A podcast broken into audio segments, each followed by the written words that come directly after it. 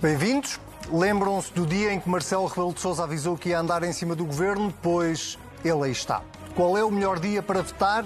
É o dia 26 de julho e o Presidente da República não fez por menos. Pegou no diploma sobre a carreira dos professores e devolveu-o à procedência. Com um recadinho para o Governo: os professores, tal como os profissionais de saúde, não são funcionários públicos iguais aos outros, ou seja, devem ser tratados de forma especial pela relevância que têm para o país. Que é como quem diz: devolvam lá os anos de serviço que ficaram congelados. Nova guerra entre Belém e São Bento e agora, o que vai António Costa fazer?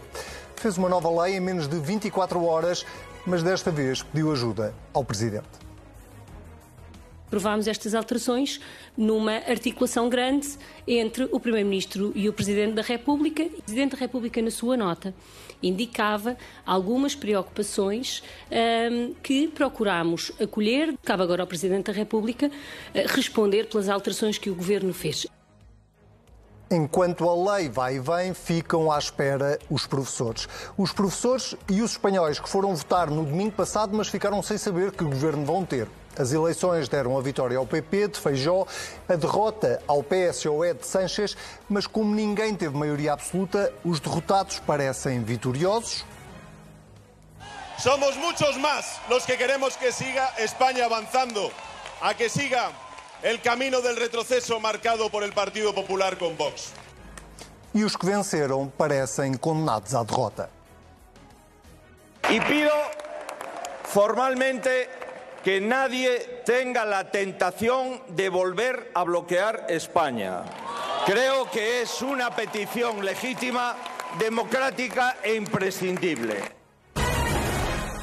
Está no ar mais um Contrapoder. Eu sou o Anselmo Crespo e é com muita honra que tenho comigo o Sebastião Bugalho, o Sérgio Sousa Pinto. Bem-vindos, boa noite aos dois. Sebastião, vamos começar uh, por ti esta semana e por, por, esta nova. Eu nem sei se lhe devo chamar polémica, se calhar não é exatamente uma. Bem, polémico o tema é. Uh, mas por este veto do Presidente da República, uh, a propósito da carreira de um diploma do, do Governo, sobre a carreira dos professores que Marcelo vetou, mas menos de 24 horas depois o governo parecia que já estava à espera do veto e já tinha refeito a lei e aparentemente está aqui num segredo dos deuses entre Belém e São Bento e António Costa estará a, eh, a, eh, a redigir a, a lei com o Presidente da República. Quão bizarro é isto? É uma coligação a negociar Basicamente é isso que estamos a assistir. É, uma, é a coligação. Uma coligação como assim? É a coligação que nos governa desde 2016 entre o professor Marcelo e o Dr. António Costa. Então, mas o chapéu de chuva não tinha já saído, afinal? É, eu acho que o chapéu de chuva já está furado. mas, falando a sério, um, este podia ter sido um veto, o veto do Presidente podia ter sido um veto meramente técnico. Hum. E com o argumento apenas Veio com uma cartinha. Exatamente, com um argumento apenas jurídico e que, no meu entender, até faz sentido, uhum. que é a, possibilidade, a possível disparidade entre os professores das regiões autónomas e do continente. Marcelo, com esse argumento, poderia ter mandado para trás, poderia ter vetado com um argumento meramente material. Sim. Ora, o que é facto é que o Presidente escolheu fazer um veto propositadamente político. Escolheu, mais uma vez, como tinha feito, prolongando o Conselho de Estado até setembro, uhum. ou para setembro, o Presidente quis manter a temperatura política elevada durante o verão. Dá a entender que, na cabeça do Presidente, o Governo está sob exame até setembro. Sim. Com as jornadas, os incêndios e, pelos vistos, na gestão do dossiê dos professores também. Uh, a reação imediata do Partido Socialista. Eu, por, por acaso, eu acho que o, o Partido Socialista do, ah, do, Sim, quer, queres mesmo dizer do, do, Governo ou do Partido Socialista? De ambos, porque repara, eu não acho que o PS estivesse à espera deste veto do Presidente. Uh, Parece-me que até houve alguma surpresa e apreensão com a, com a, pelo menos com a crítica política de Marcelo Rebelo Sousa tão dura, tão, tão explícita. E parece-me que António Costa aqui procurou, e no meu entender de forma propositada, mas ao mesmo tempo inteligente, aparecer como o homem que impede a crise de acontecer. Repara, nós ficámos a saber que o Primeiro-Ministro teve o cuidado de, numa, na sua breve escala no Dubai, quando voltava a ter ido ver o tal jogo de futebol, que teve o cuidado de ligar ao Presidente para arbitrar esta, contenda entre a Presidência e a maioria absoluta. Portanto, quase parece que António Costa quer que Marcelo Rebelo Sousa apareça como um menino mal comportado e que ele, António Costa, ao contrário, como o homem de barba sábia que vem pôr água na fervura. Um, Mas deixa-me só perguntar isso. uma coisa uh, antes de passar aqui a bola ao Sérgio. Mas não, não, não, tu dizes, o PS parece surpreendido. Sim. A verdade é que Mariana Verde da Silva, a seguir um Conselho de Ministros no dia a seguir, foi numa conferência de imprensa claro. que foi à hora do almoço, Respondeu já estava logo. a dizer que a lei já tinha sido alterada. Mas precisamente porque o PS não quer, de forma alguma, comprar uma guerra ou uma crise política depois de ter conseguido encerrar a sessão legislativa de forma tão tranquila, inclusivamente depois da crise da TAP e da CPI. Para o PS é fundamental seguir em frente. Portanto, o PS... Deixa-me só dizer isto. Para o PS é fundamental, como tu dizes, seguir em frente, fingir que está tudo bem. Ou dar a entender que está tudo bem. Portanto, o que tu dizes é o Governo Portanto, quer esvaziar quanto, ou quer menos, quanto menos arrefecer o clima Mas qualquer clima... Exatamente. E Marcelo Rebelo Sousa tem interesse, porque está está perante uma maioria absoluta, uhum. tem interesse em explorar cada fragilidade, que é para, no fundo, regressar, ou tentar regressar a algo que nunca vai voltar que é a supremacia do poder presidencial sobre um governo minoritário que se tornou maioritário. Isso é um, uma boa forma de eu passar aqui a, a palavra ao Sérgio. Uh, faz, faz, esta leitura de que uh, uh, Marcelo está a querer alimentar uma tensão permanente com o governo e que António Costa está, ao contrário, como diz o Sebastião, a tentar esvaziar essa tensão. Boa noite, Anselmo. Boa noite, Sebastião. Não, eu acho que o Presidente da República, ehm, ehm, diante das, das, das, possibilidades que a Constituição lhe, lhe oferece, optou pelo veto político. O veto político é muito diferente uh, do, do, do, do, veto jurídico, do envio para o Tribunal Constitucional da fiscalização uh, preventiva. Uh, o veto jurídico, o veto, a fiscalização preventiva, ocorre quando o Presidente tem dúvidas sobre a conformidade à Constituição de certas normas do diploma. Uhum. Mas esse problema não se terá posto, ou o Presidente entendeu que não se punha. Eh, muito embora tenha referido na sua justificação do seu veto político o argumento a violação do princípio da igualdade, no fundo. Mas eh, eu acho que, acho que não, acho que o Governo quer criar condições para que o ano letivo arranque na maior normalidade possível, ao fim de um ano calamitoso. Uhum. e também não, tem, não vê qualquer vantagem em dramatizar as divergências com o Presidente. Exatamente. E, portanto, está à procura de uma solução que resolva as apreensões do Presidente em relação ao diploma e, para isso, vai ter que lidar com três questões fundamentais que o diploma suscita e que têm que ser equacionadas. Primeiro, é o problema da valorização da carreira docente. É um problema que, sobre o qual existe um, consenso no país. Eh, nós precisamos de professores, a profissão de professores é essencial. Temos falta de professores, até há pouco tínhamos excesso de professores, agora temos uhum. falta de professores, por um conjunto de razões. Temos pouca gente a mostrar interesse em, em, em formar-se para seguir a profissão de professor, e um dos elementos, não o único, mas um elemento importante, é certamente a questão remuneratória. Portanto, a primeira questão... carreira deixou de ser aliciante. Deixou de ser aliciante, não só por razões remuneratórias e por outras. Já falamos subejamente sobre isso, as questões burocráticas, uhum. o sistema de avaliação, enfim. Uh, mas a questão remuneratória tem a sua importância. Depois a questão citada pelo Presidente, que é uma questão interessante de debater, o problema da equidade entre professores e os demais funcionários públicos. Será que os professores e os médicos, ou os, os profissionais de saúde em geral, são realmente diferentes dos demais funcionários públicos? Qual é a tua opinião? Bem, eu... Tu concordas com o Presidente? Bem, a minha opinião, estando eu disponível, como por regra estou, a ser convencido de que... Do contrário. Do contrário, porque eu acho que não são. Eu acho que os funcionários públicos têm, todos têm, devem ser tratados. não vamos agora criar distinções que não existem. Quer dizer, Mas há as chamadas carreiras especiais na função os, pública. Os funcionários, é? públicos, os funcionários públicos são, também são servidores do Estado, tal como, como os professores e como os médicos, uh, e também uh, sofreram com, com a troca. E a terceira. Desculpa, antes, antes de ir à terceira, só para, para, porque tem a ver com isto que tu acabaste de dizer. Uh, mas Marcelo, ao, ao falar na, ou ao pedir esta distinção em relação aos professores, e depois cita também o exemplo dos profissionais de saúde, não está, no fundo, a, a dar razão aos professores na, na, recuperação dos tais anos de serviço que o Governo se, uh, tem vindo a dizer que não, não devolve aos professores, porque tendo que devolver aos professores, tem que devolver a todos os funcionários públicos. Ou seja, Marcelo não está a tomar um dos lados. Não, eu acho que hum, o, Presidente da República uh, tem toda a razão quando diz que é preciso valorizar a carreira docente. É? Já que foram os profissionais de saúde, nós também sabemos que é uma carreira que também tem que ser valorizada. Uh, acho que erra em uh, ver o problema sob o ângulo uh, da equidade e da relação que se estabelece entre determinadas carreiras da função pública e o resto da administração pública. Nós hoje, nós, nesta semana, acompanhamos esta novela também um pouco deprimente da dificuldade de preencher o cargo de, de Diretor-Geral de Saúde. Uhum. É? E porquê que isto acontece? Porque no Estado há uma degradação muito acentuada da, da, da remuneração dos funcionários públicos, sobretudo dos quadros superiores. Isso é, uma, é, uma, é algo que, que no, no, na dimensão política já está a custar ao regime, o regime já está a pagar um preço elevado por essa degradação remuneratória e o Estado também começa a pagar, e o Estado, ou seja, nós, porque se a degradação das condições do Estado não se refletem no, no, no serviço prestado à sociedade e ao país, bem, então há um problema prévio que tem que ser resolvido. Mas não é esse o meu ponto, não é, não é essa a minha opinião. A administração pública é essencial ao funcionamento do Estado. O Estado é a expressão da comunidade nacional, nós precisamos de gente qualificada e nós temos que remunerar as pessoas bem e com uma qualquer correspondência e proporcionalidade entre a responsabilidade das funções e, e, e a sua remuneração. Esse é o Isto só para dizer que o problema não é só dos médicos e dos professores. Há um problema geral na gestão pública. Então agora, porquê que vamos criar essas, essas, essas distinções?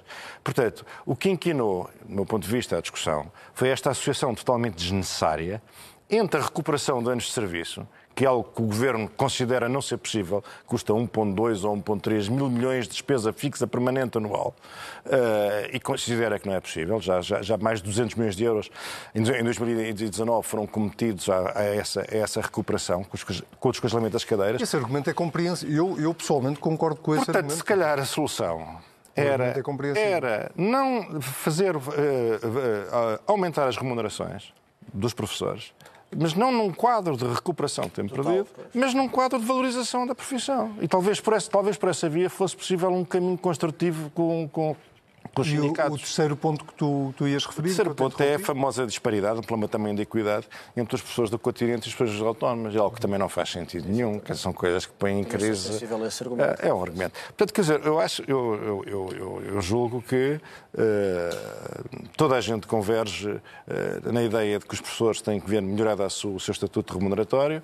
Uh, tenho dúvidas de que o, o instrumento para essa recuperação seja feito invocando as perdas dos anos da Troika, porque as perdas dos anos da Troika foram sentidas horizontalmente na sociedade. Todos. Porque uns têm direito à recomposição da situação como se, não. como se não tivesse existido Mas Marcelo, quando o, diz o programa de não se pode olhar para os médicos, não. para os professores e para os médicos da mesma forma que se olha para, o, para a restante função pública. Portanto, pergunto o mesmo, perguntei ao Sérgio, Sebastião. Uh, Marcelo está aqui a, uh, implicitamente a defender que sejam devolvidos esses seis anos neste momento? Não, eu julgo que o Presidente está a mostrar uma sensibilidade que é muito característica dele em relação às duas classes profissionais do Estado que estão em protesto nas ruas neste momento.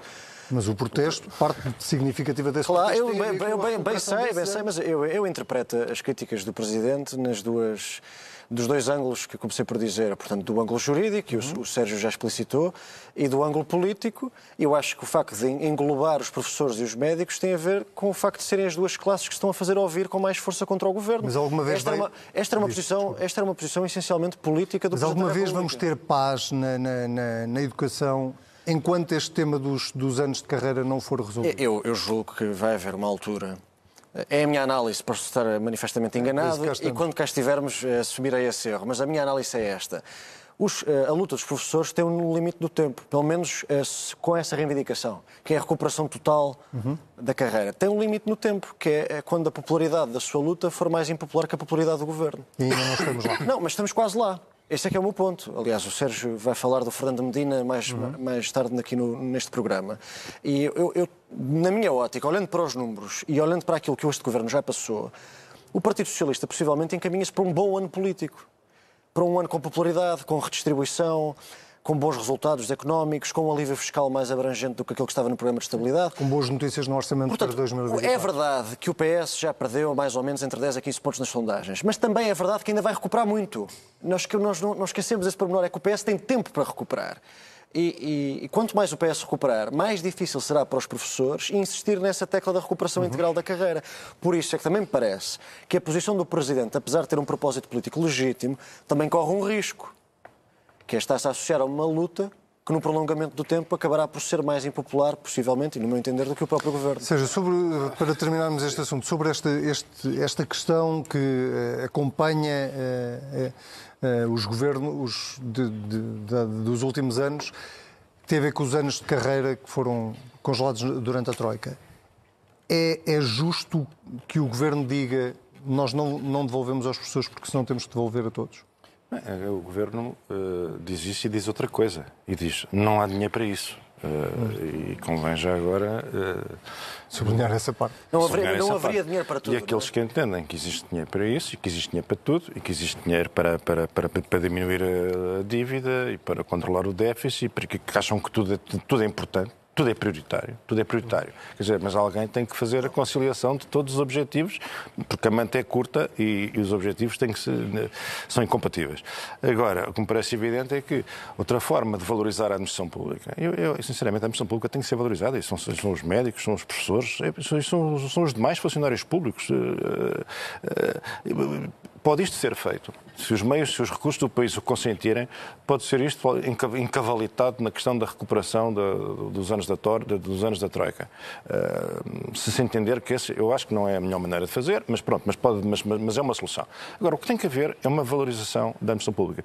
E, então, e a progressão desculpa, tem que mas, ser cada vez... Mas, achas... mas, ao mesmo tempo, precisamos de um sistema de progressão na administração pública cada vez menos automático, cada vez, cada vez mais meritocrático. meritocrático. Nós precisamos de perceber que os lugares de desfia e de responsabilidade são aqueles que já estão numa situação de, vencimento, de, de, de remuneratória mais. Uh, uh, uh, satisfatória, sim, insatisfatória e, e a pôr em crise as, as condições Estado, mínimas de funcionamento do Estado. Quer dizer, as pessoas devem prestar atenção ao que está a acontecer na Direção-Geral de Saúde. Quer dizer, isto é, estes sinais são os sinais de um Estado que já, não, que, já, que imagina que pode viver Uh, remunerando mal, posições difíceis, de enorme responsabilidade e exposição. Não é possível. O Estado não, o Estado não, não, não, não pode decompor-se. O Estado não tu pode... achas que esta, esta parte da luta dos professores está condenada ao fracasso? Não, eu acho que os professores, como num quadro negocial com o Governo, vão ter que encontrar uma solução de compromisso. Essa é a solução. É isso que se espera e que se, é, e que se exige às duas partes. E o, o, próprio Presidente da República, uh, que se tornou parte também nesta, nesta discussão, legitimamente, está no exercício dos seus poderes constitucionais, tenho ouvido pessoas a criticar o Presidente, achando que ele está a exorbitar as suas funções. Não está nada, está perfeitamente dentro das suas funções. Também, uh, também e, concordo, também e portanto, o que é o Presidente da República não é obrigado a concordar politicamente com o, Governo. governo. Pois é isso. E, portanto, o Presidente da República não é uma estátua no Palácio e, de Belém. E, e, portanto, e, portanto umas fitas, não é esse o nosso modelo. O Presidente da República não é uma rainha-mãe tem poderes constitucionais importantes Sim. e usa-os quando, quando parece agora. Agora, o que é preciso é um compromisso para quando? Porque para que os alunos, para que os estudantes não sejam outra vez vitimizados no próximo ano letivo. Deixa-me só dizer, situação é muito rapidamente, Sebastião. Deixa-me só dizer, e obviamente uh, concordando com esta, com esta esperança do Sérgio de que os estudantes não sejam os principais prejudicados uhum. desta luta política, fazer também uma nota sobre as críticas ao Presidente que têm sido feitas.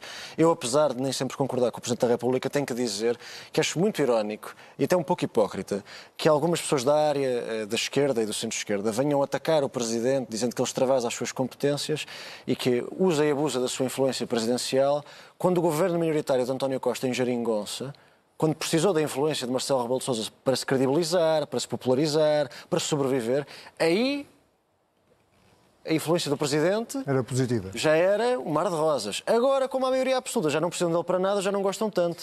Muito bem, vamos uh, tentar perceber uh, de quem é que os espanhóis gostaram nas últimas eleições, no quem vota desta semana. Eu diria, Sérgio, que quem votou foram os espanhóis. A resposta a esta nossa parte do programa é relativamente fácil de dar. Difícil é perceber que governo é que saiu ou que poderá sair destas uh, eleições. Como é, que, como é que tu olhaste para, para estes resultados e, sobretudo, para, para esta, esta coisa meio bizarra? Uh, é verdade que o sistema espanhol não é exatamente igual ao sistema português, mas meio bizarra de termos uh, um partido vencedor que parece perdedor e um perdedor que parece vencedor. Faz lembrar 2015. Sim, esta é? situação uh, resulta da confusão que se estabeleceu há uns anos com a constituição de governos por iniciativa dos partidos uh, que não venceram as eleições. E, portanto, aqui a doutrina divide-se, como costuma dizer, não é? Há quem entenda que nós vivemos num sistema parlamentarista puro, em que uh, partidos que não são os mais votados, partidos que perdem as eleições, têm toda a legitimidade de de uh, constituir uma maioria parlamentar uhum. de sustentação e outros entendem que uh, no sistema democrático existem, mesmo no sistema de, de, de pendor parlamentar, existem regras não escritas, segundo as quais uh, as eleições não são apenas uma votação dos partidos, são uma votação nos cabeças de lista, uma votação nos primeiros ministros, é uma votação nos programas que são apresentados e que, portanto, eh, as pessoas votam num programa que obtém um sufrágio maioritário e depois vêm-se com outro programa que não teve um apoio maioritário, programas que às vezes não têm nada a ver uns com os outros, aliás, eu... Deixa-me só fazer uma pergunta. A tua opinião é a mesma quando a tradição constitucional de, de governar o mais votado é quebrada, ou a partir do momento em que é quebrada, se muda a tua opinião sobre isso. Isto é, por exemplo, em 2015 nunca tinha acontecido e eu percebia a posição de que se quebrava um precedente, mas a partir do momento em que o precedente é quebrado, achas que deve voltar a não ser quebrado ou achas que fica jogo aberto para todos? Vamos lá ver. Uh, o precedente foi quebrado em total conformidade com o texto constitucional. Ou seja, as soluções encontradas, tanto cá como lá, eventualmente em Espanha, são conformes à Constituição. Uhum. Só que nem tudo o que é conforme à Constituição está bem e, portanto, eh, e, e, e é legítimo que nós discutamos e nos interroguemos sobre, sobre essas soluções. O que é que se verifica? Há uma tendência cada vez maior para a personalização do voto. Os eleitores cada vez mais votam em pessoas e cada vez mais votam em programas. Uhum. Os compromissos que as pessoas assumem na, no, no, no, no, debate eleitoral. Uh, a esquerda é um bocadinho menos sensível a essa personalização, porque a esquerda tende a ser mais ideológica, não é verdade? Uh, e, portanto, às vezes não gosta do candidato, mas. Uh. Mas desde que o programa seja aquele. Mas desde que seja. Pronto, é a nossa área política. Sim. É uma espécie de uma família, é uma tradição histórica, é uma coisa, é muito difícil, assim, uma transição para o, para o, para o, para o para o outro lado do, do, do, do xadrez político. Seja como for, essa tendência da personalização e a importância dos programas, mais do que os quadros ideológicos gerais, não é? Da esquerda, da direita, eu acho que recomendaria, seria uma boa prática democrática, aceito num fair play não escrito, que o partido mais votado tivesse condições para governar. Portanto, eu acho que a solução parece que estamos aqui a intrometer-nos na vida dos nossos vizinhos, já que somos chamados a opinar sobre ela eu diria que a solução mais, mais, mais, mais razoável e mais saudável, do ponto de vista do sistema político, por estas razões e por outras que falaremos a seguir, uhum. seria o Partido Socialista Operário Espanhol viabilizar um governo do, do partido PP. mais votado, que é o PP, que teve mais. Teve mais aliás, o desafio muito, que Feijó deixou mais, no debate muito, com, com Seixas, Acho é? que essa era a solução uh, mais saudável. Também tenho ouvido uh, vozes no sentido de que uh, devia haver um governo de centro. Eu acho que não, porque a democracia também precisa. Lá está, é uma regra que também não está escrita. Mas é ideal que exista uma alternativa e não uma grande composição, um grande empastelamento e uma fusão. E viabilizar central. um governo do, do, do, PP não, não significa necessariamente ir para o governo, não é? Integrar o governo. Claro que não, nem integrar o governo. O que significa é que o governo do PP não pode aprovar nada sem, caso a caso, negociar com, com, com o Partido Socialista. Já, já, é uma situação, já, do ponto de vista democrático, perfeitamente normal. Sebastião, uh, uh, tem-se tem-se feito muitos paralelos da situação de Espanha com, com, a situação portuguesa, não só a este propósito que o Sérgio explicava, mas também a propósito, enfim, do, do futuro, uh, do, do, do, daquilo que aconteceu ao Vox nestas eleições, que foi, objetivamente, teve uma derrota eleitoral. Uh, perdeu metade da bancada. Perdeu metade da bancada. Uh, tu, tu Faz, achas que esse paralelo é possível ou, ou, defendes, como já ouvi várias pessoas defenderem, que é completamente. Olha, um deles, Francisco Assis, que é completamente uh, ridículo estar a fazer paralelos entre a situação espanhola e a situação portuguesa? Bem, há paralelismos óbvios, apesar de nós não termos autonomias, nem independentistas, nem movimentos que querem uma secessão do, da unidade territorial uhum. portuguesa, mas há, há sobretudo uma, há um pormenor que é muitas vezes esquecido, mas que desmente essa comparação. Que é, se nós repararmos, os dois líderes dos principais partidos portugueses atuais, o Dr. António Costa e o Dr. Luís Montenegro, em momentos diferentes e com uma evidência distinta, já manifestaram algo que nem o Pedro Sanches nem o Feijó disseram, que é se nós perdermos vamos embora. Uhum. O doutor António Costa, em 2022, na última vez que foi candidato a primeiro-ministro, disse: se eu não for mais votado, vou-me embora.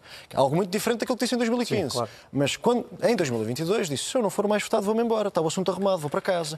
O doutor Luís Montenegro diz exatamente o mesmo. Se eu não for mais votado, vou-me embora e quem, quem ganhar governa. Portanto, é, logo aí há uma grande diferença. Parece um regresso à boa doutrina. Pois, parece que seguem todos o, o, o, oráculo de Fontanelas mais uma vez. uns aninhos. Mas, mas depois, é, depois há, há, só duas notas que também não têm sido muito faladas e que eu acho que são muito interessantes. Nós, especialmente nós analistas, às vezes, às vezes esquecemos do lado inusitado da democracia. Quer dizer, nós neste momento, agora a última, houve a última contagem, o último círculo foi contado há umas horas. O PP ganhou mais um deputado.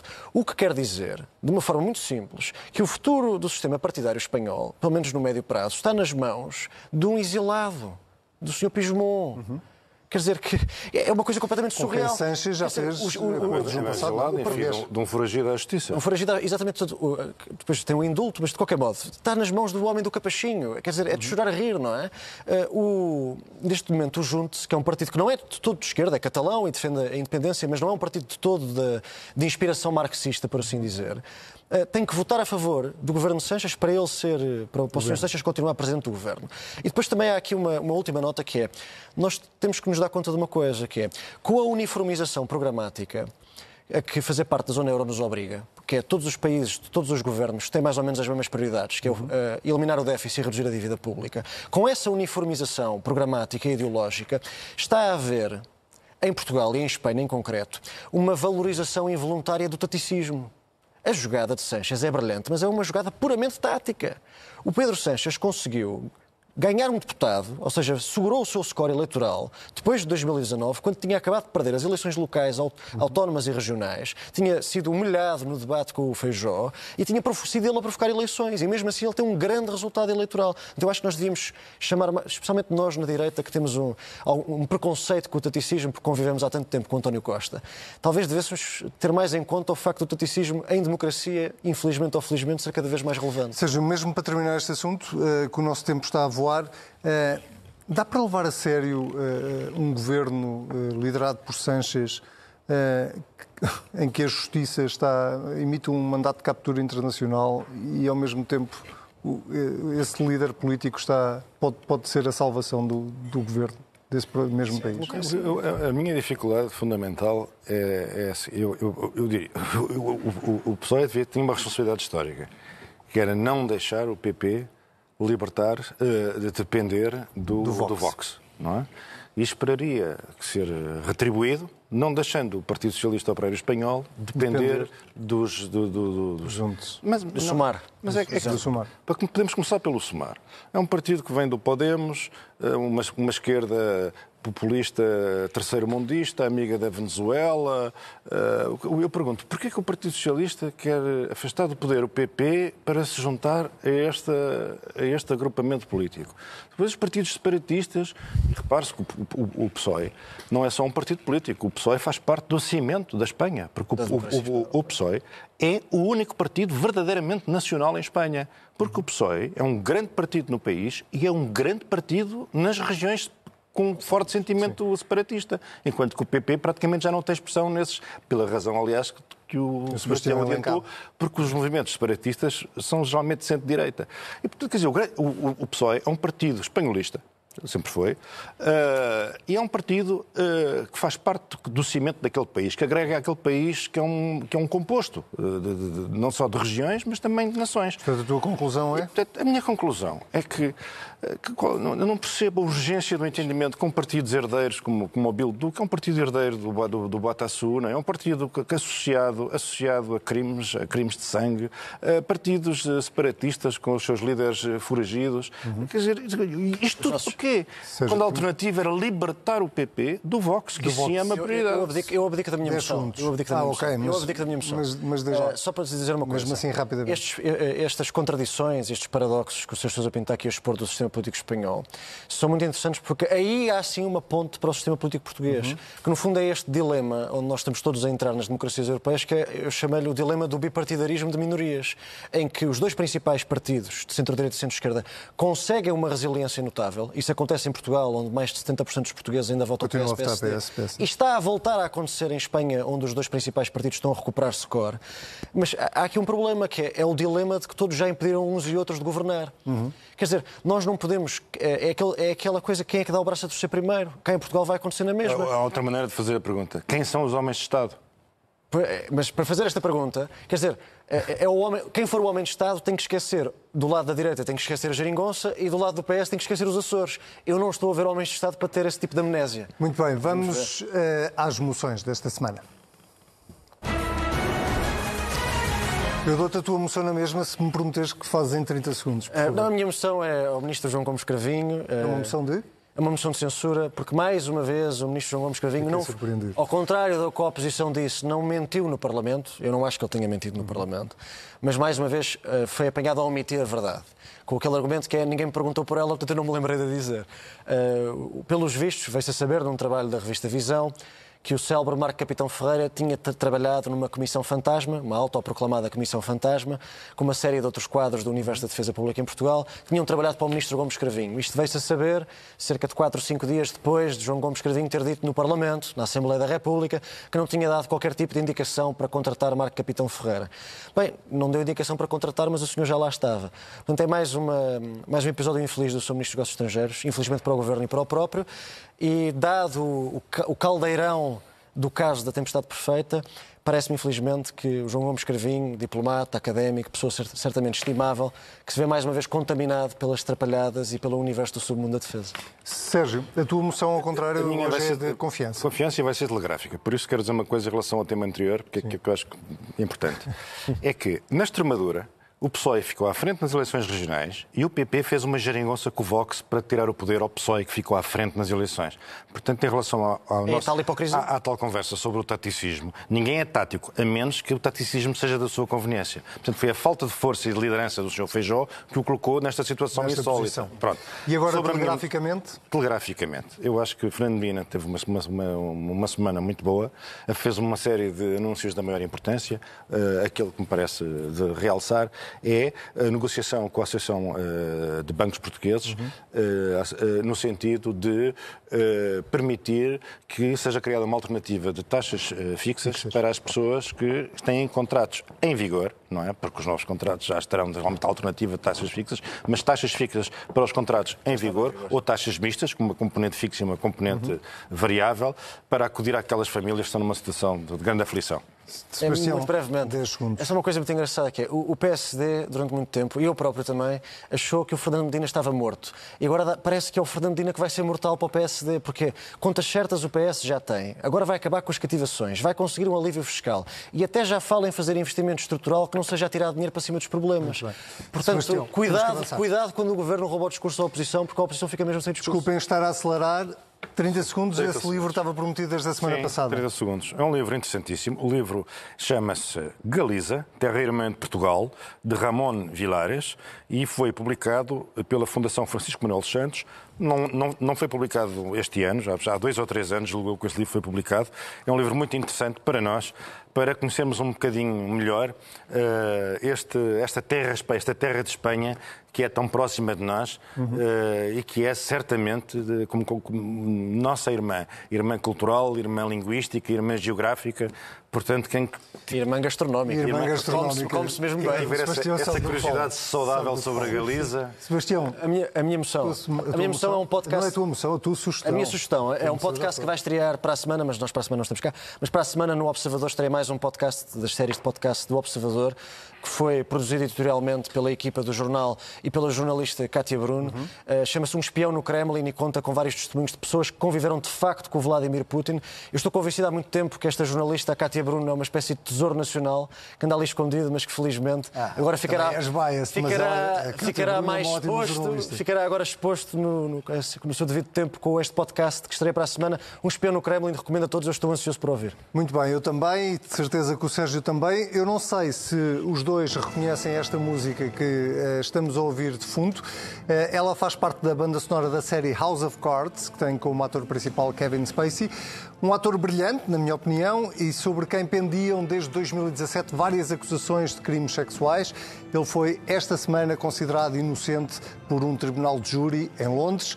Sérgio, uh, é um, é um... és fã da série, és fã do Kevin Spacey? Sim, sim, sou, sim era fã da série e, e também do, do Kevin Spacey e acho que é de registrar que estamos dentro de um homem que, independentemente das suas qualidades profissionais como, como, como, como, ator, foi um homem que esteve moralmente morto durante seis anos, não é verdade? E que agora ressuscita, mas os danos são irreparáveis. Muito bem, o contrapoder fica por aqui. Nós não, não somos irreparáveis, mas, eh, mas também precisamos de férias. Também não temos ninguém pela linha de comboio. Vamos, vamos ali de férias e já voltamos, literalmente. Eh, eu e o Sérgio Sousa Pinto e o Sebastião Bugalho voltamos, vamos de férias, mas prometemos que voltamos e voltamos a 18 de agosto para começarmos a tratar da rentrée política nacional. Se tiver saudades nossas, já sabes, estamos sempre em cnnportugal.pt ou em qualquer plataforma de podcast. Tenha uma excelente semana e, se for caso disso, umas ótimas férias.